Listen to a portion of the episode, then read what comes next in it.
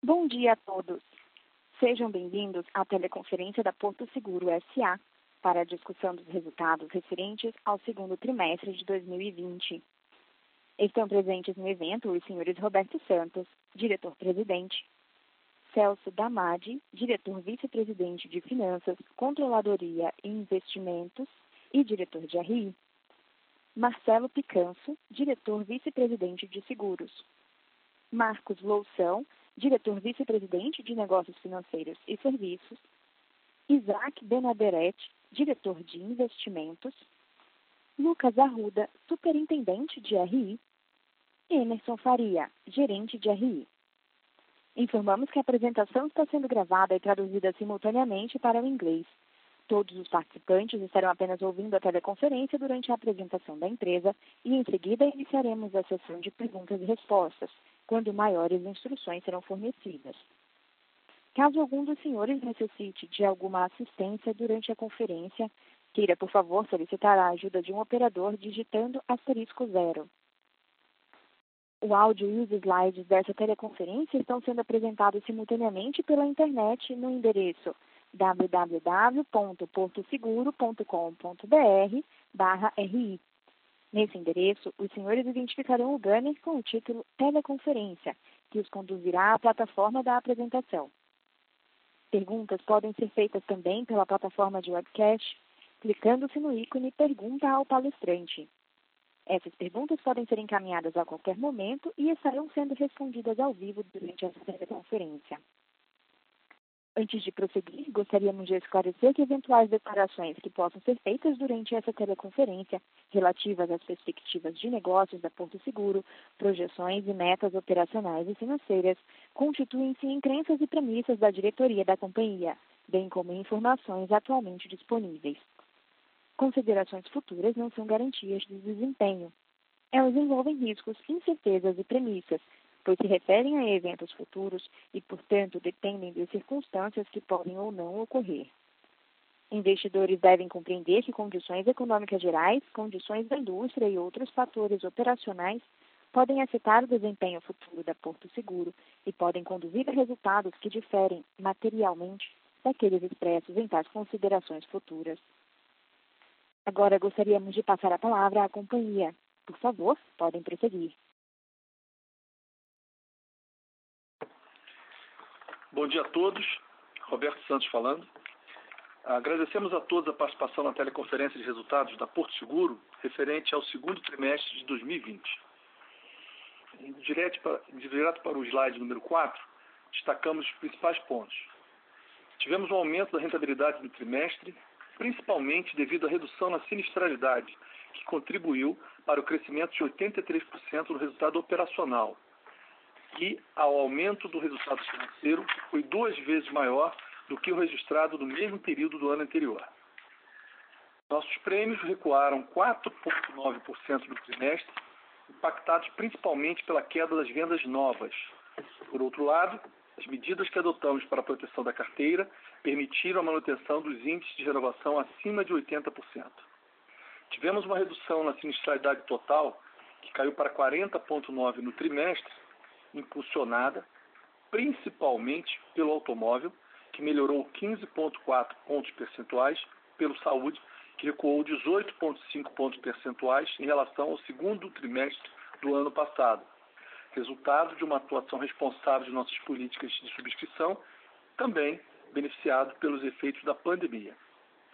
Além disso, seguimos nossa trajetória de aumento de eficiência operacional, que resultou em queda de 1,1 ponto percentual no índice ajustado de despesas administrativas e operacionais, atingindo 16,1% no trimestre, fruto dos esforços que temos realizado nos últimos anos, principalmente através do investimento em tecnologia e em melhoria de processos. Desta forma, alcançamos um índice combinado de 83,1 no trimestre, melhora de 10,3 pontos percentuais em comparação ao mesmo período do ano anterior. As receitas de cartão de crédito e financiamento seguiram crescendo em duplo dígito no comparativo com o segundo trimestre de 2019, e a quantidade de cartões emitidos aumentou quase 30%.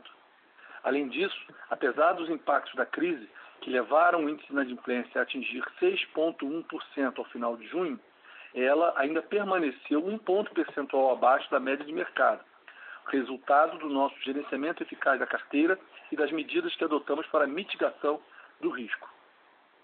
As nossas aplicações geraram um resultado financeiro de 498 milhões de reais no trimestre, o que equivale a um retorno de 719% do CDI, explicado principalmente pela realização de lucro de títulos indexados à inflação e também pelo aumento das posições em renda variável que fizemos no primeiro trimestre. Dessa forma, o lucro líquido aumentou 72,4% no trimestre, atingindo 657 milhões de reais, com uma rentabilidade anualizada sobre patrimônio de 34,9%. No semestre, o lucro foi de 885 milhões de reais, representando um crescimento de 30% em relação ao mesmo período de 2019 e uma rentabilidade de 23,2%. A partir deste trimestre, passamos a incluir no release de resultados uma seção para comunicar os fatores ESG da Porto Seguro, que tem um histórico relevante de atuação ambiental e social, bem como total observância das melhores práticas de governança, aliando cada vez mais essas iniciativas à sua estratégia de negócio. Um exemplo relevante dessa atuação foi o lançamento no final do semestre da campanha Meu Porto Seguro, um programa que irá gerar 10 mil postos de trabalho temporários, ajudando pessoas que buscam uma oportunidade de trabalho e capacitação nesse momento difícil, gerando leads para os corretores e para a empresa. Ao longo da apresentação, vamos falar sobre esse projeto e outros da Porto Seguro. Gostaria mais uma vez de agradecer a todos os funcionários, corretores, prestadores, acionistas e investidores pela parceria e reafirmar nossa confiança na superação desse momento pelo qual estamos passando, além de desejar muita saúde a todos. Bom, agora eu vou pedir ao Celso, nosso vice-presidente, para continuar comentando com mais detalhes os principais resultados do segundo trimestre e também do primeiro semestre de 2020. Muito obrigado. Bom dia a todos, é o Celso Damati falando, obrigado pela participação no nosso call. Que eu vou começar na página 5, é, falando sobre o nosso crescimento de receitas operacionais do trimestre e do semestre. Então, nossas receitas cresceram zero ponto no acumulado do semestre e, e, e tendo crescido 3,2 no trimestre é, devido principalmente ao impacto da, da pandemia. Vale ressaltar aqui que no trimestre nós tivemos uma forte retração em abril e maio, mas eu destaco aqui o mês de junho, onde no mês de junho nós já tivemos um crescimento de 9,5% em prêmios retidos. Então, nós tivemos um mês de abril muito ruim, o mês de maio já menos pior que abril, e no mês de junho a gente já fecha o mês positivo em 9,5%, Claro que a gente não conseguiu recuperar o trimestre, mas o mês de junho já aponta aí um crescimento razoável de 9,5 no mês. Então, a gente aí é, sai do mês de junho com crescimento. E no semestre, a gente é, faz um crescimento de 0,4. Então, vai destacar o mês de junho com crescimento de 9,5 aqui é, em prêmios retidos. ok? A página 6 é, é, nós temos aqui uma estratégia de diversificação dos negócios nos últimos anos, como resultado o automóvel no primeiro semestre refletindo um aumento do desempenho operacional e os efeitos positivos do isolamento social sobre a sinistralidade. Então a gente percebe aqui é, é, o automóvel representando uma representação do lucro neste trimestre mais relevante um pouco do que nos trimestres anteriores, mas mesmo assim ainda os outros negócios representando um percentual do lucro é, bastante relevante. É claro que nesse trimestre a gente também foi é, bastante impactado com o resultado, com o resultado financeiro, diferente do primeiro trimestre, que a gente percebe aqui que nós tivemos aqui um resultado da holding negativo. Então, esse trimestre a gente tem aqui um resultado da holding positivo. Então, a participação do automóvel, que no primeiro trimestre foi de 51% do lucro, esse trimestre foi de 46% do lucro, apesar desse, desse trimestre ter sido um resultado muito bom. A, a, a participação do resultado no segundo trimestre do automóvel melhor, é, diminuiu. Porque nós tivemos um resultado financeiro mais robusto e a participação dos outros negócios, como saúde, também tivemos um resultado muito bom e a gente conseguiu diversificar também este resultado que nós tivemos no segundo trimestre, fazendo com que o automóvel tenha uma participação de 46%. Então a gente percebe que nos outros trimestres aqui, o automóvel vem com uma participação em média em 2017 e 2019 de 31 e 30, 32 e 31%. Então, essa é o nosso, a nossa estratégia de diversificação e, e tem funcionado bastante. E no segundo trimestre, o automóvel fecha com 46% de participação no lucro consolidado é, da Porto SA. No slide seguinte, é, a gente é, o, o substancial aumento do lucro do segundo trimestre ele é explicado principalmente pela redução de sinistralidade, é, beneficiado pela queda da frequência e, e pelo aumento do resultado financeiro favorecido pelo incremento de alocação em renda variável e a realização dos lucros indexado à inflação, que mais para frente o, o, Isaac irá detalhar um pouquinho mais, mais para os senhores. Né? Então a gente percebe aqui uma rentabilidade sobre o patrimônio bastante robusta nesse trimestre de 2020, eh, né? chegando aí a quase a 35%. Né?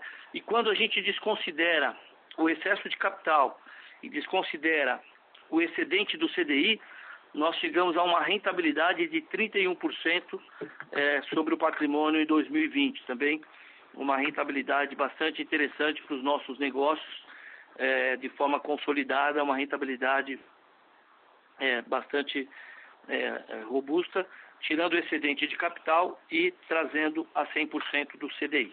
Tá bom?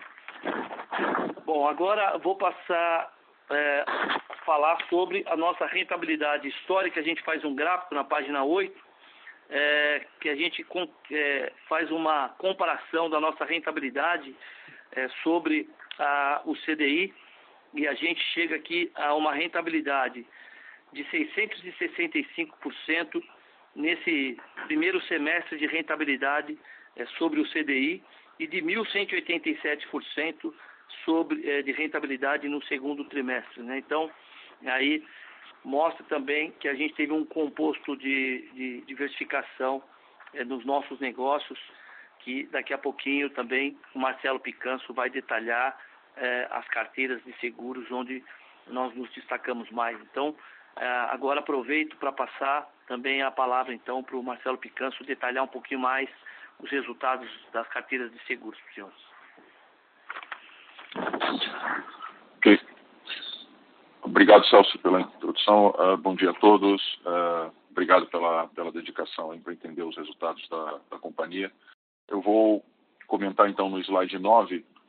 Tivemos um, um trimestre com decréscimo de prêmios da, da ordem de 4,9%, é, obviamente impactados pela, pela uma, uma leve retração em função da venda de seguros novos uh, desculpe, o 4.9 é a leve retração, os seguros novos foram bem, bem, mais, bem afetados pela pandemia, até em função da fechamento das lojas, uh, da venda de veículos, diminuição de venda de veículos novos e usados. Então, isso afetou mais fortemente o prêmio de automóvel, que no trimestre caiu 9,9%.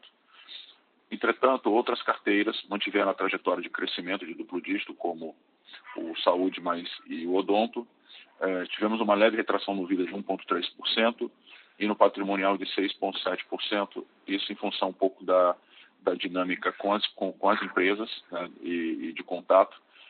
E esse impacto foi bem mais forte nos meses de abril e maio.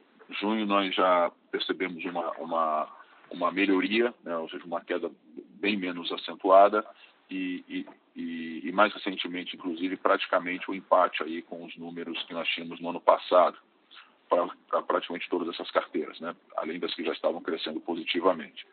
É, isso também, é, apesar da questão da pandemia ser mais crítica e aguda nesses meses, acreditamos que tem aí algum efeito mais para frente que eu vou comentar, é, de mudanças de, de, de risco, né? de perfil de risco, é, e é diferente entre as carteiras. Então, no, passando aqui para falar um pouco do índice combinado, tivemos uma melhoria, olhando para trás, no segundo trimestre, expressiva de resultado, conforme já, já colocado. É, tivemos é, 10,3 pontos percentuais a menos no índice combinado, é, em razão, é, diria, de dois efeitos. Né?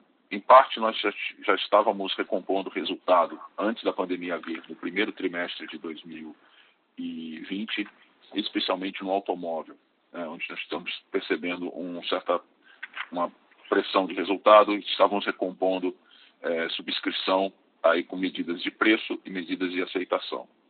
E, em cima disso, né, então já tinha um preço ali um pouco mais conservador, em cima disso tivemos o fenômeno da pandemia, né? Então, a gente teve dois efeitos aí é, conjugados, né? tanto no numerador quanto no denominador, e isso ajudou a melhoria da sinistralidade no geral. Adicionalmente a isso, continuamos, apesar do prêmio, isso eu gostaria de destacar, né? apesar do prêmio não ter vindo é, do jeito que nós gostaríamos, ou, ou, ou, ter tido uma queda expressiva em automóvel, que é a nossa principal carteira aí, com mais de 60% do total de prêmios, mesmo assim nós conseguimos reduzir a despesa administrativa em 1,4 pontos percentuais, a DEL subiu um pouco, 0,3, mas no final a gente teve de líquido aí, é, em relação ao segundo trimestre de 2019, um ganho total de 1,1%, 1,1 pontos percentuais, o que é bastante relevante considerando uma queda no prêmio. Né? Ou seja, se o prêmio tivesse vindo de uma forma mais é, é, é pungente, como nós temos uma parte de despesas fixas aqui que não pode ser desconsiderada, esse, essa melhoria teria sido ainda maior. Né? E o índice combinado no semestre, que a gente dilui um pouco o efeito agudo da pandemia, ele melhorou em 5,7 pontos percentuais, levando o nosso resultado de seguros no segundo TRI né, a, a, atingir é, 552 milhões né, e 36% de retorno sobre capital.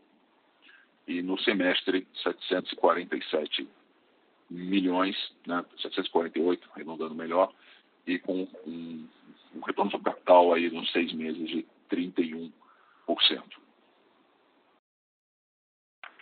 Uh, é, detalhando um pouquinho mais a parte de despesas administrativas e operacionais, eu já antecipei a importância de, de, continuarmos com o ganho de produtividade a despeito de uma pressão em, em crescimento em receita. Isso para a gente é estratégico porque existe inclusive em função de alguns efeitos que podem ser um pouco mais duradouros, um, um, um, menor prêmio médio, mas não porque o prêmio médio seja uma questão de competitividade de preço, e sim porque o risco se altera um pouco. Então, com a mobilidade um pouco menor, é importante que tenhamos aí uma, uma eficiência muito grande para fazer frente a essa mudança. Né?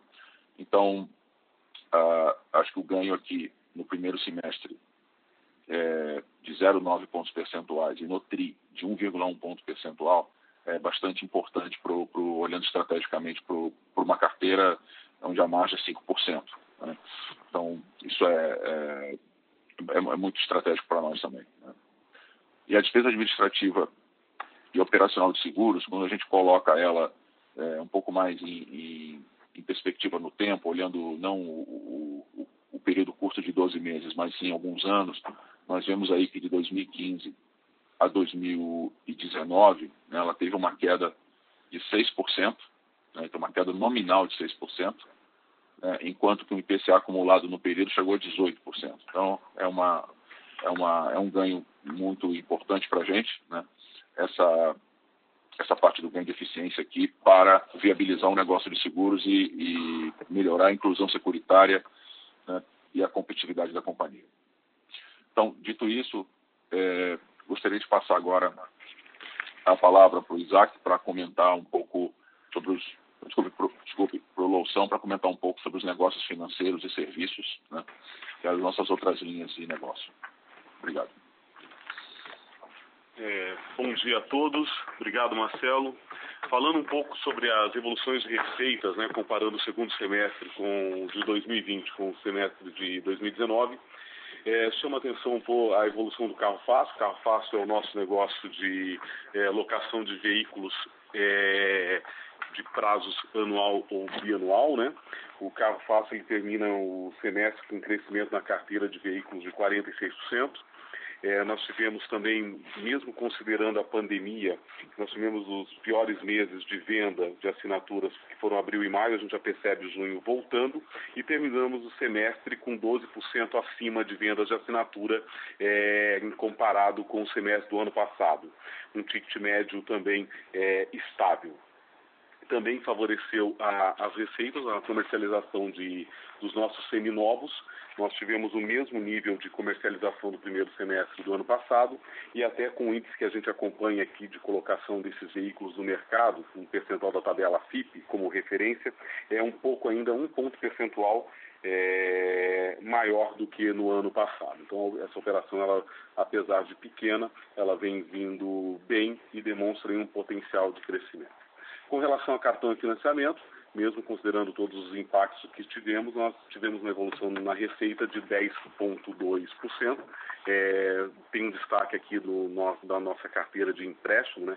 é muito, muito focado em financiamento de veículos, que eu vou comentar no próximo slide.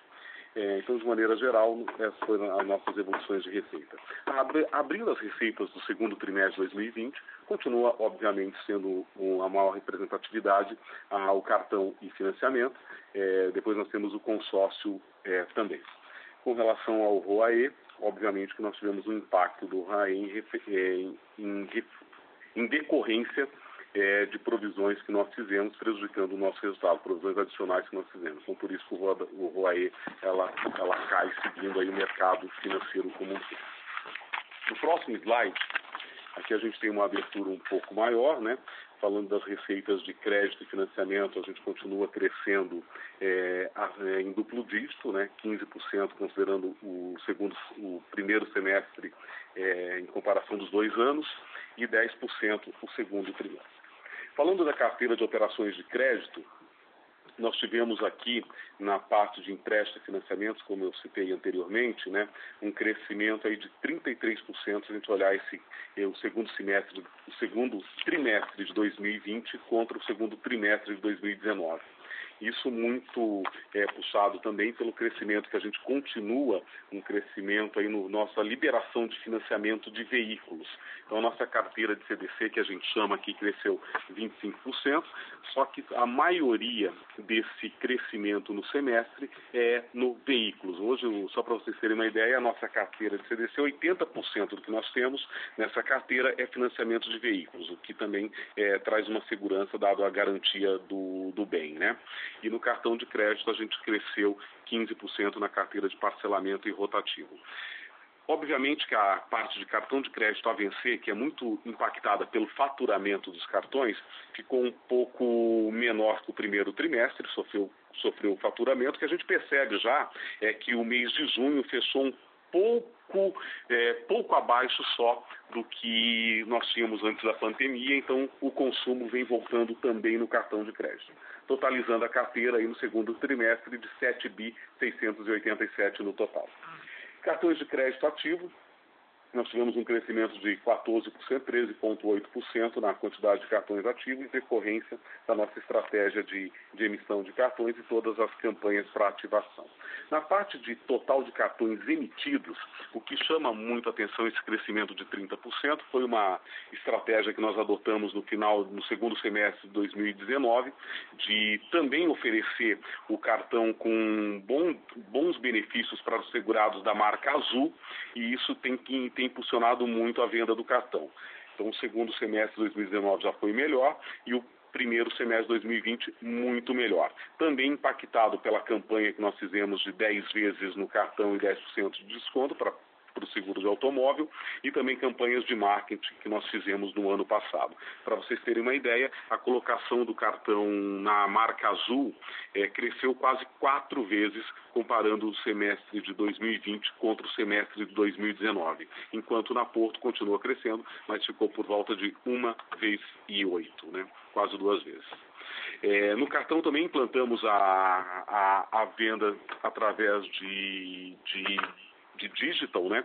um digital mais controlado para clientes que a gente escolhe, não tão mar aberto assim, e já, já vendemos aí nesse primeiro semestre é, quase 25 mil cartões. Então é um canal também que vem colocando cartão é, da Ponto Seguro no mercado. de maneira geral, nesse slide é isso. Quando nós falamos de inadimplência, no, no próximo slide, a gente obviamente sofreu com um aumento de inadimplência. Ficamos ainda em atrasos superiores a 90 dias, como é esperado, e, e, é o nosso posicionamento de risco mesmo, abaixo do mercado, em um ponto percentual, mas sofremos também um aumento de inadimplência. É, a gente percebe também que o pico ele aconteceu em abril e maio, é, em junho praticamente já não tivemos um, um, aumento significativo, principalmente na nossa principal carteira, que é na carteira de é, cartão de crédito. O índice de cobertura ele foi aumentado e ajustado, porque os nossos modelos de provisão capturaram, obviamente, todo, todo essa, esse aumento de inadimplência que, que eu já citei e aumentou o nosso índice de cobertura é, também. Entende, é, considerando também que nós tivemos, no, principalmente no crédito direto ao consumidor, no CDC, é, empréstimos, também uma carteira que foi renegociada né, naquela, no instrumento que nós fizemos, é, acompanhando o mercado financeiro, de que se o cliente quisesse postergar o pagamento do seu financiamento de veículo, do seu empréstimo, ele poderia fazer é, por 60 ou 90 dias. Nós tivemos uma carteira também é, que foi impactada por isso, mas uma carteira muito menor que a do mercado proporcionalmente falando, e esse PDD adicional ele acaba cobrindo também é, eventuais problemas que a gente possa ter com essa ação. Então, basicamente, é, dos negócios de serviços financeiros, é, era isso que eu tinha para falar. Passo a palavra agora para o Isaac para falar de resultados financeiros. Bom dia a todos, sejam bem-vindos, obrigado pela oportunidade. Para falar um pouco sobre o nosso resultado é, financeiro, queria destacar basicamente dois grandes eventos. O resultado foi muito forte. É, primeiro, a nossa alocação em renda variável, houve um incremento dessa, dessa alocação ao longo do, do primeiro TRI e a forte valorização que tivemos no segundo semestre nas nossas ações trouxeram esse resultado positivo. Essa posição ao longo do TRI acabou sendo reduzida, mas ainda assim encontra-se num patamar acima do que carregávamos anteriormente. É, além disso, tivemos também um resultado vindo da nossa é, é, zerada de uma parte dos nossos títulos indexados à inflação do nosso livro, basicamente os títulos mais curtos, a B23, por ter atingido níveis que tínhamos como target para essas posições. Então, é, mantivemos os títulos mais longos, é, então uma parte do nosso resultado veio em cima disso.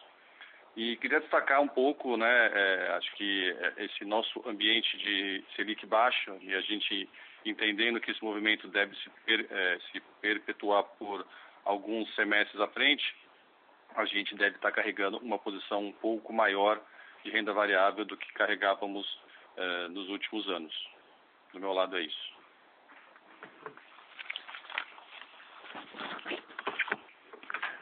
É, eu vou falar um pouco sobre é, o que nós já avisamos anteriormente, que a partir desse TRI, passamos a incluir uma seção de fatores de ESG no release de resultados. A ideia é comunicar melhor aos investidores a nossa atuação, nossa atuação nas esferas ambiental, social e de governança. É, na esfera ambiental, eu destaco algumas iniciativas, é, começando pelo, pelo guincho elétrico, que a Porto Seguro é, iniciou no projeto piloto, que deve se estender para demais veículos da nossa frota, é, para a utilização no atendimento a clientes é, com veículos totalmente elétricos, de guincho. Aliás, é o primeiro guincho elétrico do país. O, queria falar também um pouco sobre o programa Passo Certo, em que os nossos prestadores é, fazem atendimento a clientes utilizando o transporte público de metrô, obviamente que em uma distância atendida pela rede. Também chama atenção por atendimento feito através de bikes ah, todos esses, esses, esse conjunto, além de diminuir o impacto das operações da empresa no meio ambiente, obviamente trazem significativas reduções de despesas operacionais. Ainda na linha ambiental, destaco a, a nossa Renova, a nossa linha de negócio que recicla peças de automóveis salvados e disponibiliza para reuso com garantia, eh, qualidade e garantia da Porto Seguro. E também, é, não menos importante, total respeito ao nosso meio ambiente. Aqui dentro da empresa temos também o nosso painel de ecoeficiência, temos programas de coleta seletiva, de gestão de recursos hídricos e de energia. Ah, na questão da energia, destaco a implementação há muitos anos do programa Hora da Terra, que só, somente ele gerou uma economia de mais de um milhão de quilowatts eh, no ano passado. Destaco também no nosso programa de instalação de placas solares na grande maioria dos prédios da própria Porto Seguro desde 2018, gerou uma economia de 700 mil quilowatts, que é bastante importante. Ah, e também iniciamos recentemente um programa de disponibilização de recarga para veículos elétricos em todos os nossos centros automotivos, ah, iniciando aqui por São Paulo, e também temos no nosso estacionamento aqui da Matriz. Na esfera social, ah, chama atenção por nosso programa Meu Porto Seguro, lançado agora no final do semestre, tem por objetivo gerar renda e 10 mil de postos de trabalho temporários é, com um pagamento de uma, uma, uma receita de 1.500 mensais por mês durante três meses.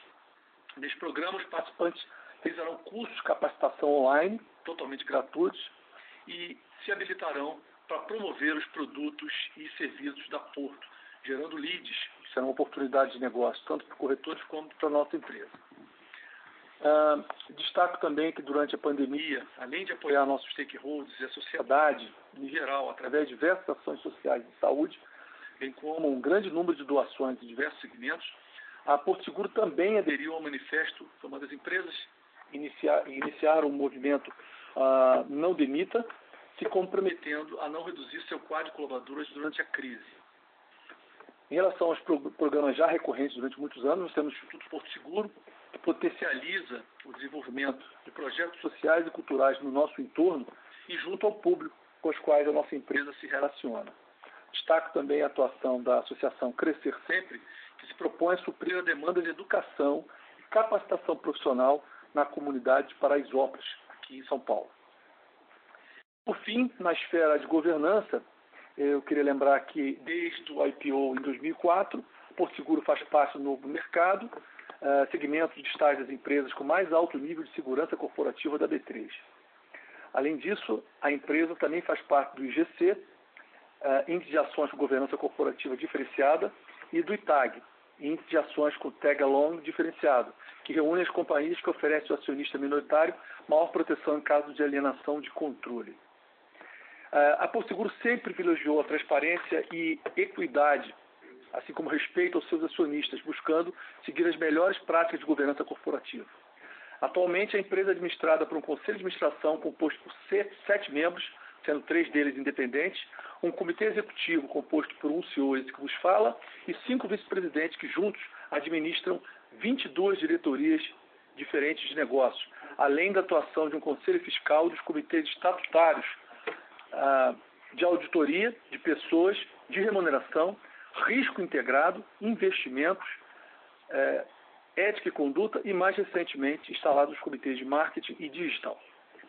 Bom, estes eram os principais aspectos operacionais financeiros e agora também de ESG que gostaríamos de destacar em nossa apresentação. Bom, agora é, nós vamos iniciar a nossa sessão de perguntas e respostas. Obrigada. Iniciaremos agora a sessão de perguntas e respostas. Caso haja alguma pergunta, queiram, por favor, digitar asterisco 1. Ou, alternativamente, as perguntas podem ser encaminhadas pela plataforma de webcast. Ícone Pergunte ao palestrante. Obrigada.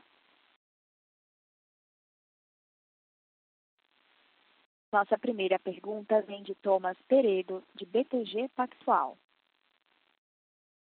Bom dia a todos. É, minha, eu tenho duas perguntas. Né? A primeira seria se vocês pudessem dar, dar um pouquinho mais de cor, né, que o Picanso comentou, sobre como está vindo prêmios né, no finalzinho de junho e, e, e, julho também, por cada linha de negócio. Né? A impressão que eu fiquei do, do que ele comentou no, no né, durante a apresentação é que você teve uma melhora boa em, em, em todas as carteiras, né, praticamente. Mas se você pudesse entrar um pouquinho mais no detalhe de como é que está se comportando cada carteira, né, é, é, é, seguros de saúde, de vida, e também dar um pouco mais de cor de como que tem se comportado a renovação desses prêmios e também como que está o, o, o, preço, né, pressão em preços, né, é, tanto é, durante o segundo trimestre como agora que você já tem uma certa, a gente continua ainda tendo é, é restrições, mas é, a princípio já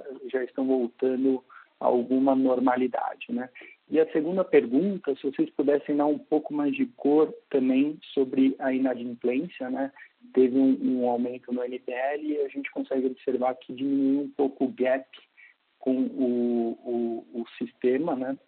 E se vocês pudessem dar também, também um pouco mais de detalhe de o quanto da carteira foi renegociada, né? O, o, o quanto que você teve que foi renegociado por 60 dias e o quanto por 90 dias e se a perspectiva para frente, né, do, do, que vocês já estão vendo de, de clientes que já estão voltando a pagar, se o nível de inadimplência né, e de cobertura que vocês têm atualmente já é confortável ou se a gente pode esperar é, é um pouco mais de provisões adicionais para frente.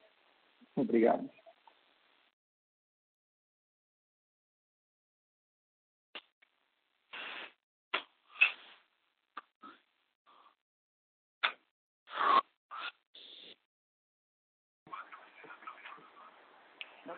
Fica, você tem que abrir outra linha, Picanço. Picanço.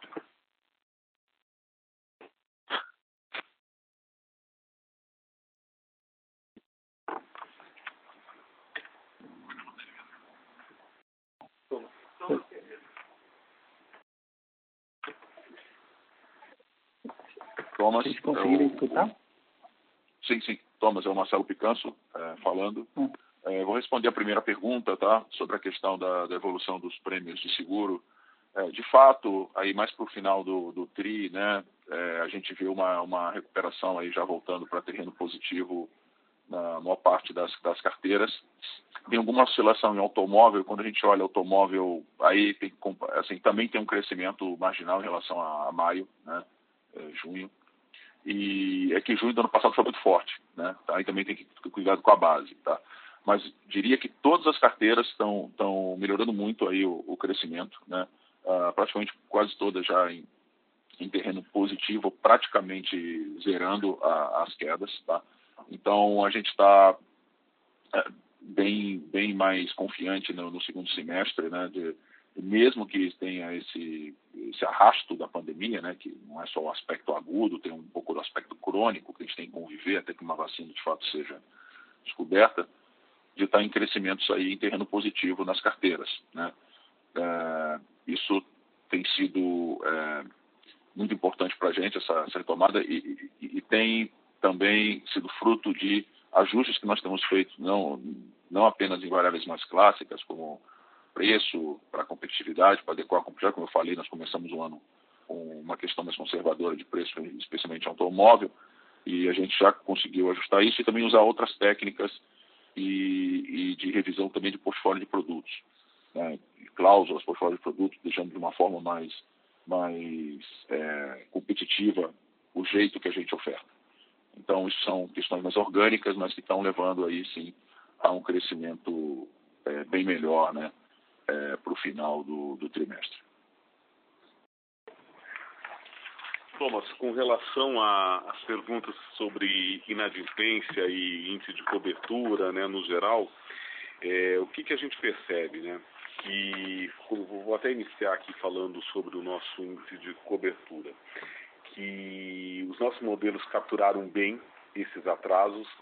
É, e se a gente não tiver uma, uma segunda onda ou uma, uma questão de desemprego mais acelerada do que nós estimamos aqui, é, esse índice ele já contempla o que, o que foi a inadimplência do primeiro semestre e está confortável nesse sentido. Tá?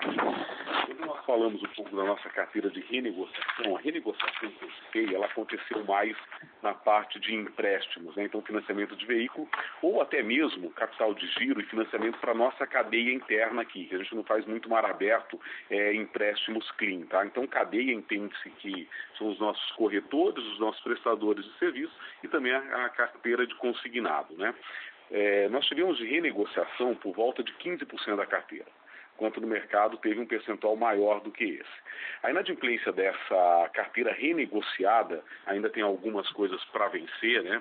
É, entendendo que a gente fez bastante dessa carteira em abril e maio, mas a inadimplência que ela está vindo das primeiras faixas é uma inadimplência um pouco pior do que a carteira não renegociada, mas não muito pior, até abaixo de alguns cenários aqui que nós tínhamos mais conservadores para esse indicador.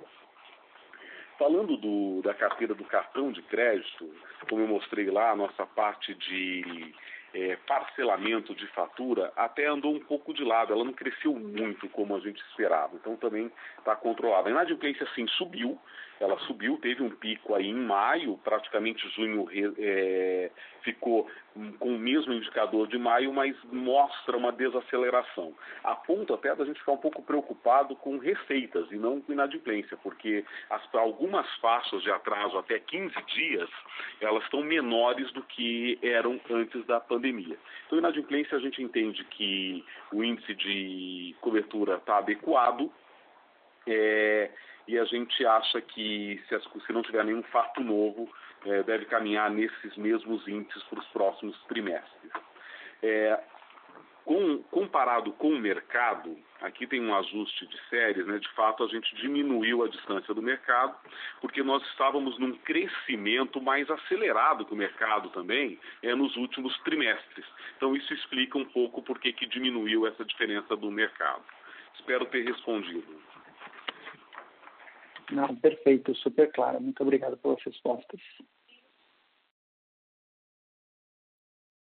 A nossa próxima pergunta vem de Giovana Rosa, de Bank of America. Oi, bom dia a todos. Obrigada pela oportunidade de fazer pergunta. Eu também tenho duas perguntas. A minha primeira pergunta é em relação à sinistralidade entre os segmentos. É, se vocês puderem falar um pouquinho como vocês esperam que o nível de sinistralidade se comporte até o fim do ano, é, se ele deve voltar para a média histórica ou se tem alguma demanda represada aí que vocês esperam que aconteça no próximo trimestre. Enfim, se puderem comentar um pouquinho sobre isso. E a minha segunda pergunta é em relação à proposta que está no Senado é, em relação ao cap do cartão, das taxas do cartão de crédito, né? Se puderem falar como que vocês esperam que isso afete vocês é, e o que que se vocês pretendem fazer um, uma redução do limite caso passe, é, se puderem comentar um pouco sobre isso seria bom. Obrigada. Oi, Giovana, é o, é Marcelo Picanso falando. Bom, com relação à sinistralidade, excelente pergunta. Assim, a gente tem aqui alguns efeitos é, diferentes, né? Vou comentar um pouco por carteira. No, no automóvel, a gente tem aí é, já um aumento de mobilidade, porém a gente, possivelmente daqui até o fim do ano, pode ter realmente uma quilometragem média menor, né? É, do que pré-pandemia em função de mudanças de hábitos, né? Mais estruturais, até como por um lado, o, o aspecto da, do home office e de pessoas que não estão indo trabalhar diretamente é, nos seus ativos locais. Esse é por um lado. Por outro lado, é, uma frequência tem que ser observada, que tem ficado em níveis baixos recentemente, mas que tende a, a que, mas que pode, melhor dizendo, aumentar, e essa não é a única variável que influencia, o desemprego é o roubo furto. O roubo furto, em situações de crise, né, é, historicamente falando, ele tem, tende a aumentar. Porém, isso depende das políticas públicas também, então não é uma garantia que isso vai acontecer. Eu diria que net, net, eu acho que para o automóvel ainda é, é, é, positivo, menos do que foi, né, obviamente, nesse, nesse TRI praticamente uma, uma, um isolamento muito maior, mas ainda tem. Para o saúde, tem também um efeito, pode ter um efeito aí de volta, né, que a gente não sabe ainda o, a volta das, das eletivas, se tem um efeito rebote ou de uma, de uma piora, em função de alguns casos que ficaram piores, mais crônicos, nós acreditamos que ainda tem um net positivo, porque a gente tem fenômeno de telemedicina, que tem ajudado a gente um uso mais racional, né? ou seja, evitar que um cliente vá para um pronto-socorro quando ele pode fazer uma consulta rápida numa telemedicina e resolver um caso menos complexo. Muitas vezes o pronto-socorro no Brasil é usado para casos de baixa complexidade né? e, e por conveniência. Né? Por agendamento e não por uma questão realmente de complexidade. Então, é, apesar da volta aí, eu acho que o, o saúde também pode se beneficiar. Né? O Vida tem sofrido mais, então, para o Vida eu acho que fica pressionado, porque nós estamos indenizando casos de Covid, então, é, esse tem sido um, um, sinistro que se mostra relevante no caso do, do Vida. Né? É, e no caso de empresas também, nos negócios de empresas, é, os sinistros têm ficado bem comportados. Acho que aí a maior questão realmente é um pouco o crescimento da carteira né, de prêmios e tal. Mas a, a, sobre a pergunta de sinistro, eu diria que ainda, ainda em, geral, ela é positivo, os efeitos são positivos, com alguns riscos, porém não na mesma intensidade que foram nesse segundo tri. É, aqui falando do Roberto, eu queria fazer apenas um, um complemento sobre a fala do, do Picanso no que diz respeito aos negócios de saúde e vida. No caso de saúde, é, eu queria complementar que os nossos modelos atuariais de constituição de reservas de BNR, é, de certa forma, já capturaram boa parte das é, cirurgias eletivas represadas durante o período de isolamento social. Então, isso com certeza dá uma aliviada também na sinistralidade para os próximos TRIs, já que isso já estaria sido capturado na sinistralidade do segundo TRI, em função do que eu expliquei dos modelos atuariais de construção de BNR. Ah, com relação ao vidro, cabe ressaltar também que, de um lado a, a sinistralidade ela é pressionada por conta da, do pagamento dos sinistros de pandemia, eh, também este mesmo business tem sido mais procurado pelos, pelo, pela sociedade para contratação. Então a gente espera também um aumento na contratação do tipo do seguro de vida, o que também deve é, compensar em parte o aumento da sinistralidade de Covid.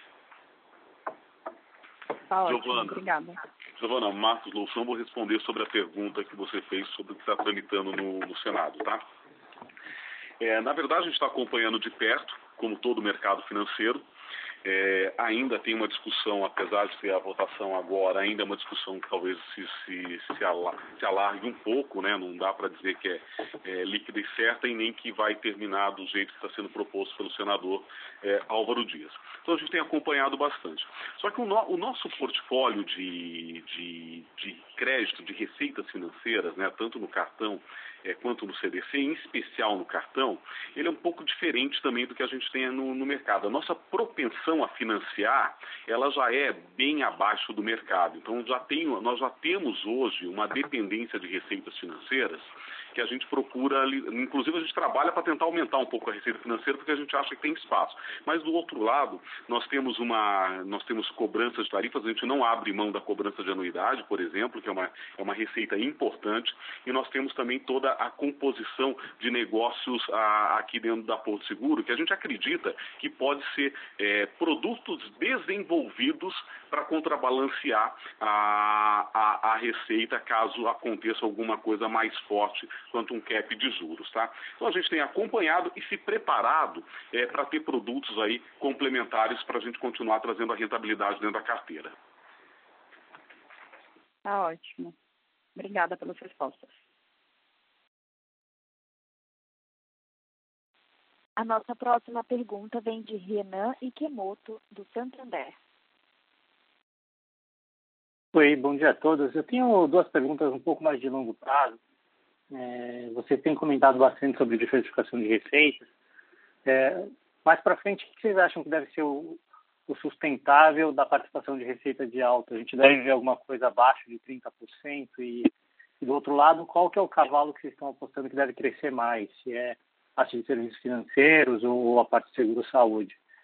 E, e também minha segunda pergunta é só um pouco de update sobre toda a parte digital que vocês estão trabalhando, né? Especificamente aí a, a base única e, e a plataforma de vendas online.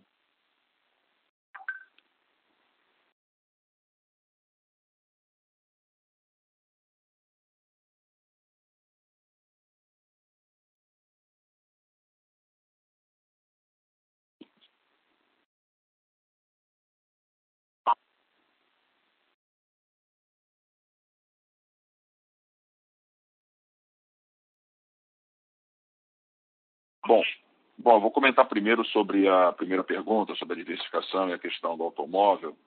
É, diria que assim, é, não é fácil dar um, uma gravar um percentual no tempo, né, assim, especificamente, é, mas nós temos trabalhado com essa diversificação conforme a gente tem mostrado, né, inclusive em 2019 né, o lucro automóvel foi, foi de 32%, né? Flutuou aí nesse desde 2015 entre 60 e 32, mas recentemente aí entre mais 30 e 40%. Né? É, sim, eu, eu, diria que pode chegar abaixo de 40, 30 já não sei, é um pouco mais difícil dizer, depende também do horizonte. Eu acho que tem sido um, uma, uma dependência menor. É, e isso porque também nós não queremos crescer as, as carteiras a qualquer custo, de qualquer forma, né? É, então, de que crescer seguros é, é, é, fácil, ganhar dinheiro também é fácil, mas fazer os dois é bem complexo. Né? Então, a gente tem buscado essa, esse crescimento de uma forma estratégica. E, e respondendo a pergunta sobre que carteiras a gente acredita nisso, né? Eu acho que citou as duas aí, que a gente tem falado de crescimentos duplo dígito em, como diz o mercado, high teens, né? Então, lá, entre 15% e 20% pelo menos aí de forma recorrente ao longo dos anos em, em, pelo menos saúde, né, que é um, já é um negócio com muitos prêmios, o média é muito alto, né, cerca de 500 reais vida mês, né, e, e vida, sendo que o vida tem aí um ticket médio bem menor, né, é isso praticamente por ano. Então, o crescimento de vidas nos dois negócios impacta muito diferentemente as receitas. Mas saúde é uma é uma é de fato um negócio que a gente tem um apetite renovado, né, maior do que nós tínhamos com o modelo repensado novo, né? É, e nós temos um tamanho ainda, é, digamos, modesto né, em relação ao restante do mercado, com cerca de 0,7% de market share, então há bastante espaço ainda para crescer e uma demanda que nós vemos como, como muito forte. Né. E de vida, e, e o Wilson pode completar aí, mas uh, sim, negócios financeiros também têm sido tem sido também uma, um importante alavancador, eu diria não apenas per se, mas também para auxiliar os negócios de seguro como nós sempre fizemos aí desde o lançamento do cartão, de trabalhar de forma integrada, né, e sinérgica entre esses negócios. Então, a expansão deles é, não só diversifica, mas também ajuda os próprios negócios centrais de seguro. Não sei se o Wilson quer complementar aí. Marcelo, vou complementar sim, né? Eu acho que falando isoladamente dos nossos dois principais negócios financeiros, né?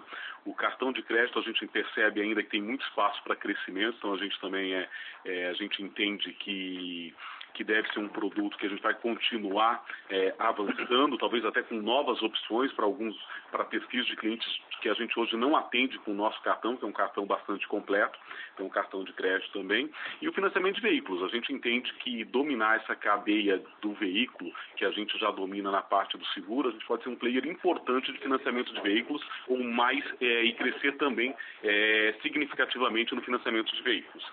Com relação à questão do, do digital, né, nós temos duas grandes frentes no digital.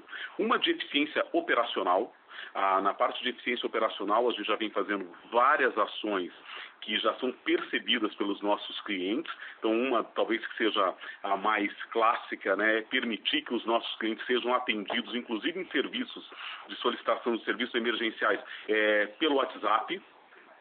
É, temos também evoluído muito em questões relacionadas a atendimento por chat. A gente acha ainda que tem muito caminho para extrair. A gente gostaria de, estar, é, de ter uma melhor solução para o cliente no dígito, para ele se resolver sozinho em a qualquer momento e tendo a nossa central de atendimento complementando isso. Ainda na parte de eficiência operacional, nós somos um dos primeiros emissores, eu acho que de cartão de crédito, por exemplo, a fazer o atendimento no Apple Business Chat. Já temos o atendimento também na, na no sistema de digital é, do, do da Apple para atendimento por texto. Né? Então é uma, é uma frente bastante acelerada nossa. Entendendo, nós estamos desenvolvendo também um app que integra vários negócios nossos. É, nesse sentido, nós já temos aí o app do cartão de crédito com mais de um milhão de, de clientes que utiliza todos os meses e esse app vai ser utilizado também é, por todos os nossos clientes. Ou seja, nós vamos partir já de uma, de uma base de clientes com app é bastante grande. Então nós vamos integrar hoje os nossos apps de uma maneira a ficar mais presente é, na vida dos nossos clientes e deixá-lo o atendimento mais simples. Se eventualmente ele quiser ter o atendimento por telefone, obviamente vai ter, mas ele vai ter o atendimento por é, mensagem ou texto de uma maneira muito simples também.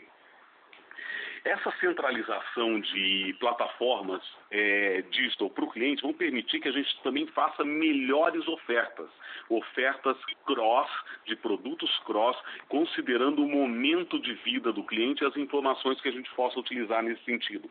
E direcionando bons leads e complementando para o nosso canal de corretor. Então a ideia também é que a gente comece a avançar é, com uma oportunidade de negócios online, considerando e mantendo o canal corretor. Em alguns produtos que a venda possa acontecer diretamente, é, vai, vai, vai ser permitido também, como a gente já tem hoje em alguns produtos nossos menores, né? Repara, carro fácil, enfim, e o Real for Pet também. Então a, a estratégia digital é isso, né?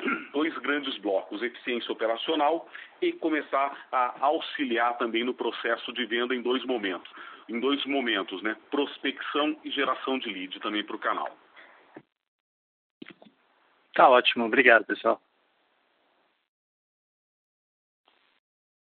Nossa próxima pergunta vem de Eduardo Nishio, de Plural Genial Investimentos. Bom, bom, dia a todos, obrigado pela oportunidade, obrigado pelo tempo, parabéns pelos resultados. É, e emendando nessa pergunta do Renan também, eu queria que vocês pudessem desenvolver um pouco mais, né? A pandemia aí a gente viu que tiveram alguns movimentos que foram claros, né, a digitalização. Eu não sei se você pode falar um pouco dos projetos aí, além, além dos que vocês elencaram agora, é, se tem alguma uma coisa mais de médio e longo prazo. É, eu sei que vocês estão falando um data lake, enfim, o que, que vocês esperam estar aí desse, desse, desse movimento, né, de digitalização. Outros movimentos também, é, a gente vê no mercado, é, as empresas incumbentes aí tentando é, se, se, ancorar um pouco mais nas ofertas de crédito, né? Até empresas, é, por exemplo, Cielo, por exemplo, indo para a parte de crédito também. Então, a gente vê alguns movimentos interessantes nessa pandemia é, que eu queria que vocês é, falassem um pouco. Plataformas de investimento também, né? É, a melhora da oferta da jornada de vendas. Assim, o, o, o negócio de vocês é muito tradicional, vocês operam é, com, com os corretores, mas é, não dá para você tentar melhorar um pouco aí, é, essa jornada né, de vendas, enfim, ser um pouco mais, talvez mais assertiva nas vendas, aumentar o cross-selling, que, é um, que é, um, é, um, é, um, é tópico interessante para explorar. É, e, é, é, assim, no longo prazo, é, se isso se tem um resultado muito forte agora, se dá para a gente esperar né, é, no médio e longo prazo é, um, um, resultado que seja, não seja, talvez, obviamente não como esse, mas que a gente consiga ver é, mudanças estruturais com, com a pandemia. A Porto e algumas outras foram poucas empresas que se beneficiaram dessa, é, em termos de resultado da pandemia, né? Eu queria saber se a gente consegue né, tratar isso não como um one-off, sim como uma coisa um pouco mais de médio e longo prazo, é, o que vocês estão pensando em relação a esse ponto? Aí depois eu faço uma segunda pergunta. Obrigado. É, obrigado pela pergunta. Falando um pouco, é o Loução falando aqui, né? Falando um pouco sobre todo esse movimento de, é, de transformação digital, né? Porque a gente percebe que na pandemia talvez nós somos arremessados para 2030, né? Então muitas coisas que todas as empresas estavam fazendo, elas foram aceleradas. E na Porto não foi diferente. Nós já, nós já temos um programa de transformação digital já implantada, implantados há algum tempo. Nós temos uma diretoria de digital. Nós temos aqui muitos produtos, mais de 20 produtos para pessoas físicas. A gente entende que tem muito a se extrair desse cruzamento com oportunidades de venda e cross-sell. Né? Então, com isso, nós começamos há alguns anos processos, é, projetos estruturantes, né? base única de clientes, um bom cadastro, é, adequações a tudo que está por vir de LGPD, quer dizer, se preparando para a gente extrair da melhor maneira possível é, os benefícios do dígito. Infelizmente, agora com a pandemia, né, nós tivemos algumas das nossas iniciativas à, à prova e, e, e, nós rodamos muito bem. Nós continuamos a atender de uma maneira muito, é, muito presente os nossos consumidores, de uma maneira simples, mesmo os nossos, os nossos funcionários é, remotamente, utilizando já muitos desses processos transversais que nós criamos ao longo dos anos. Falando um pouco de um exemplo, só para tangibilizar um pouco para você todo esse processo que a gente tem feito, obviamente que a gente tem muito domínio, é, e os nossos corretores, junto com os nossos corretores, de todo o movimento de cotação de seguros.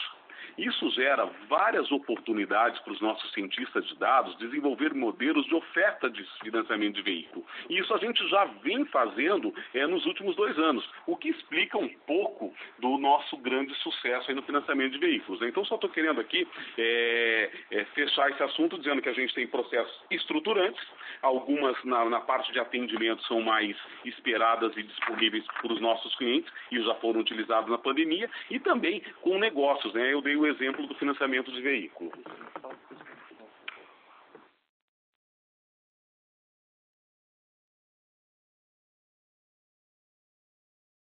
Só complementando o número, né, crescemos a carteira de financiamento de veículos aí em 33%, do, comparando trimestre com trimestre. Né?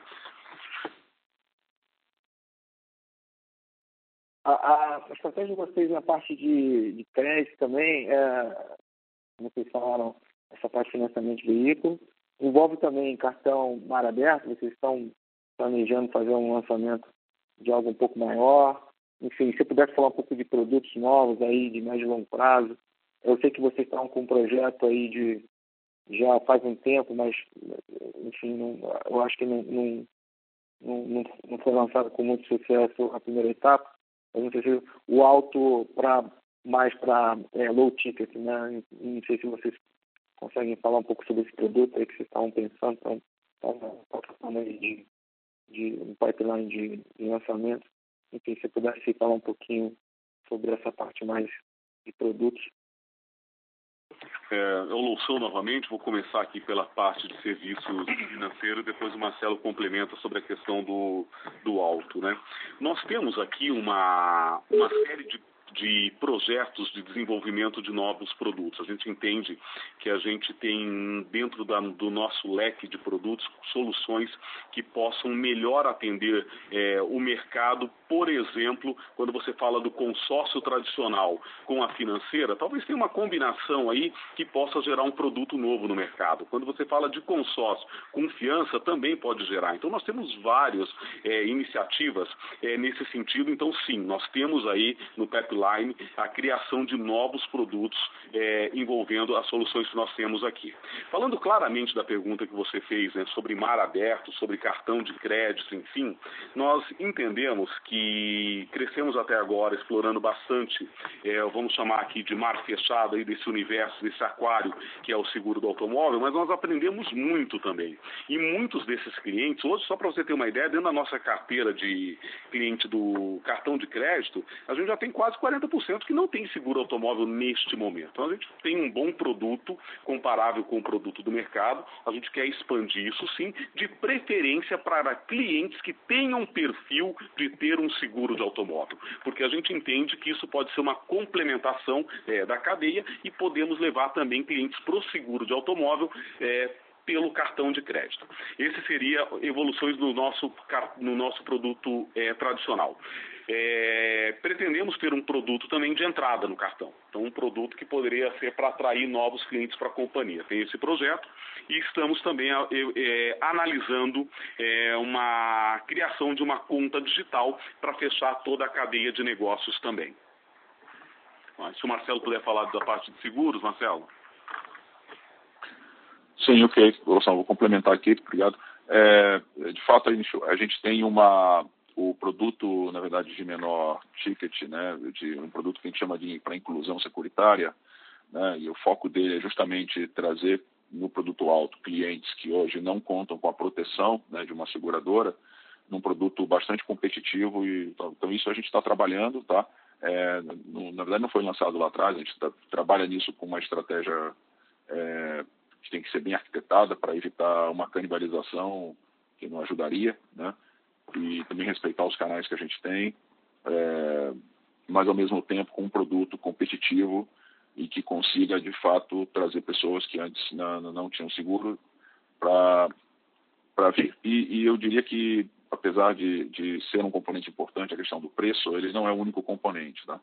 Então, para fazer essa inclusão, então a forma que é ofertado, que é embalado, que é, que é contada essa história para o cliente, para muitos clientes que o Brasil não tem seguro obrigatório, né? Lembrando sempre isso, tem às vezes muitas vezes tem um certo preconceito ou uma, ou uma dificuldade de compreender o aspecto é, do produto. Então a parte de comunicação é crítica também, tá?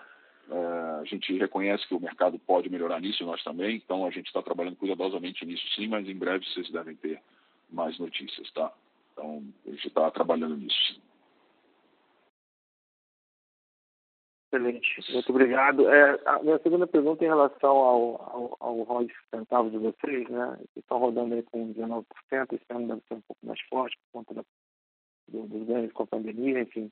É, é, olhando o crescimento da carteira que vocês acabaram de falar sobre um, é, algumas carteiras devem crescer mais do que o, do que o alto, se pudesse, é, olhando, sei lá, daqui a 5, 6, 10 anos, é, o, vocês conseguem manter esse ROI 19, enfim, é uma coisa que e, e, e colocando na, na, na, equação uma Selic mais baixa, né, de longo prazo, se dá para sustentar esse 19% de ROI. Enfim, o, o, se pudesse, é, se, se não dá para falar tudo bem, mas enfim, é, o ROI, o ROI do, do alto, vis-à-vis -vis saúde, que saúde me parece também que deve crescer bastante. Se vocês conseguem o mesmo patamar de retorno em saúde, que hoje na carteira de vocês não tem o tamanho ainda relevante para ganhar escala suficiente para ter um ROI enfim, é maior o alto na minha visão. Mas se pudesse falar como é que vocês pretendem melhorar esse rol do, do saúde, que é, que é um segmento também é, difícil, né, competitivo, é, eu agradeço. Muito obrigado. O, o Nishio, é o Celso da Mais está falando. É, é, claro, é claro que nós temos uma diversificação de produto muito grande na companhia e é, a, a, taxa da a queda da taxa Selic traz um desafio para a indústria de seguros é, muito grande, né? Mas a gente mostra nos nossos gráficos aí que a Porto Seguro tem um histórico muito grande de busca de, de rentabilidade, né? Então é, a gente mostrou também no gráfico, o Marcelo mostrou o ganho de produtividade, despesa administrativa e despesa operacional. A gente deve continuar ganhando. Parte disso é, vai para a rentabilidade, parte disso vai para a competitividade.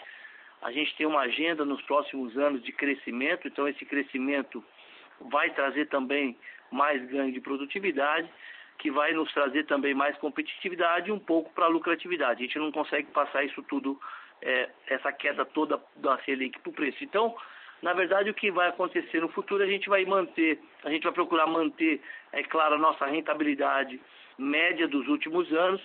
É claro que com a taxa, com a queda da taxa Selic, com a queda de custo de capital, a gente vai ver quais são os patamares de ROAE que a gente vai trabalhar nos próximos anos. Mas é claro que a gente vai trabalhar com ROAE é, muito satisfatório nos próximos anos, sim. Né?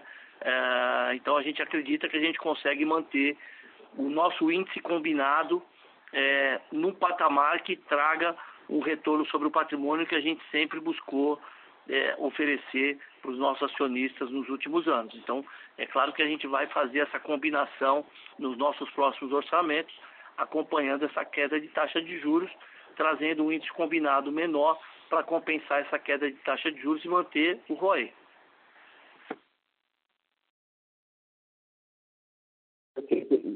Vocês conseguem dar uma noção de ideia do, do ROE de alta e saúde? Assim,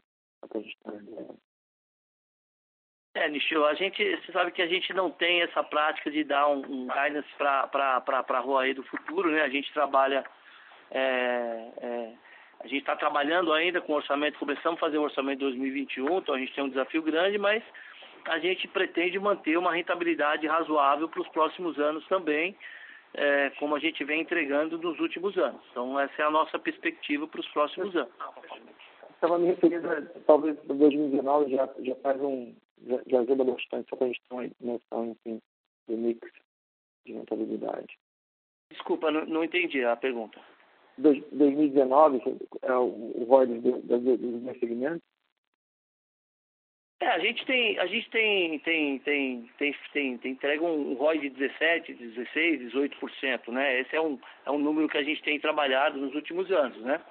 Então, é claro que com a queda da taxa Selic, pode ser, pode ser a gente pode entregar esse número, pode entregar um número um pouco menor, não, não sabemos ainda, isso nós, nós estamos trabalhando ainda. Então a gente tem uma média de retorno sobre o patrimônio nos últimos anos. O risco país caindo, taxa Selic caindo, pode ser que esse patamar fique um pouco abaixo disso. Pode ser, a gente não, a gente não discutiu ainda internamente qual é o nosso, o nosso ponto de equilíbrio para 2021. A gente está começando a discutir isso agora e a gente deve fechar isso nos próximos meses. Mas é claro que a gente vai procurar ter uma rentabilidade é, muito boa para próximo, os próximos anos, sem dúvida nenhuma. Tá bom. Obrigado. Nossa próxima pergunta vem de Guilherme Gastan, de JP Morgan. Oi, pessoal, bom dia a todos. É, obrigado por abrir a pergunta. A gente tem duas aqui do nosso lado. A primeira, aqui rápida, é com relação ao provisionamento do trimestre.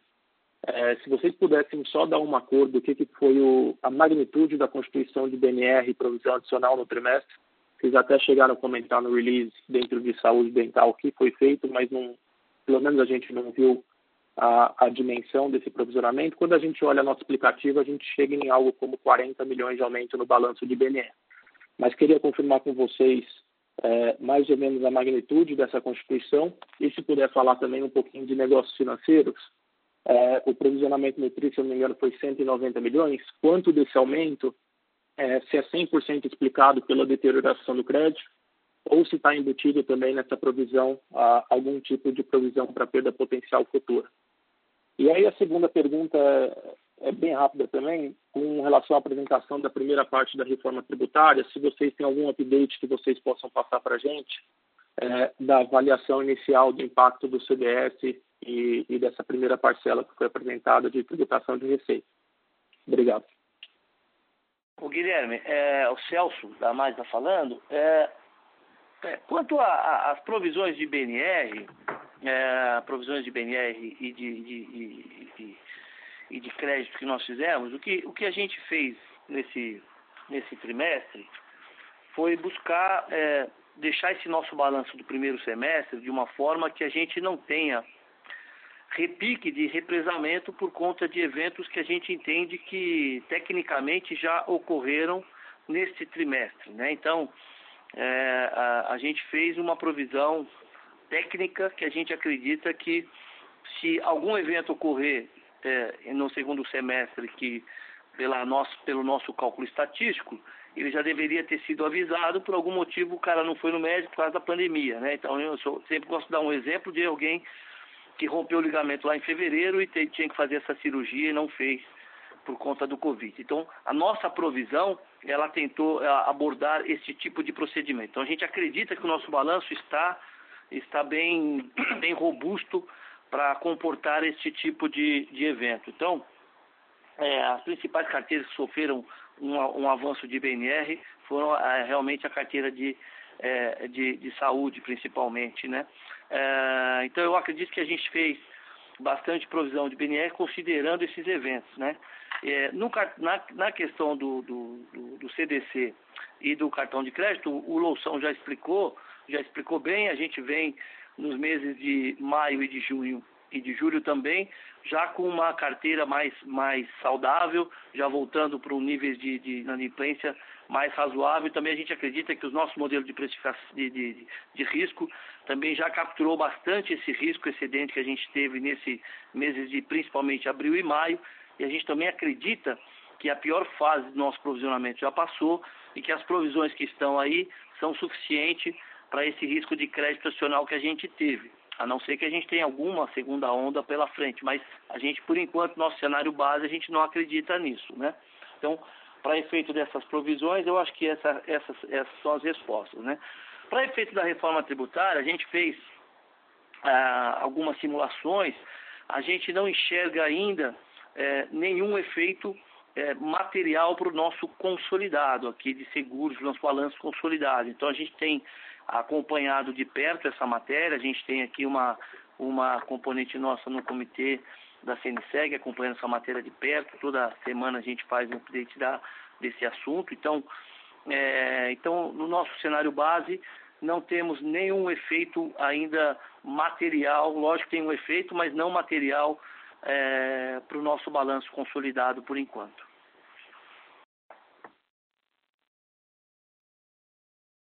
Se você me permite só um follow-up na primeira resposta, é, em termos de magnitude, vocês podem confirmar mais ou menos é, a gente olha algo como 40 milhões no, no, na demonstração financeira de constituição em seguros no, no balanço de BNR. Ah, em grandes números, é, faz sentido esse 40 ou tem mais constituição em linhas? É, a gente viu o banco fazer isso, por exemplo, constituição de provisão adicional em outras despesas operacionais. É, só para ter certeza que a, a, ordem de grandeza que a gente está olhando está mais ou menos correta. Obrigado. Não, Guilherme, você, a leitura que você está fazendo não é bem essa, tá? A provisão que tem no balanço é um pouco mais do que isso. Por quê? Porque quando você olha o saldo de balanço, você está olhando o saldo, né? Quando você olha um, um, um, saldo de BNR, é diferente de um saldo de PDD, por quê? Porque como a gente teve redução de carteira nesse trimestre, em tese o saldo de BNR deveria ser uma redução. Como ele teve um aumento, o valor de BNR a mais que tem no balanço é mais do que 40 milhões, né?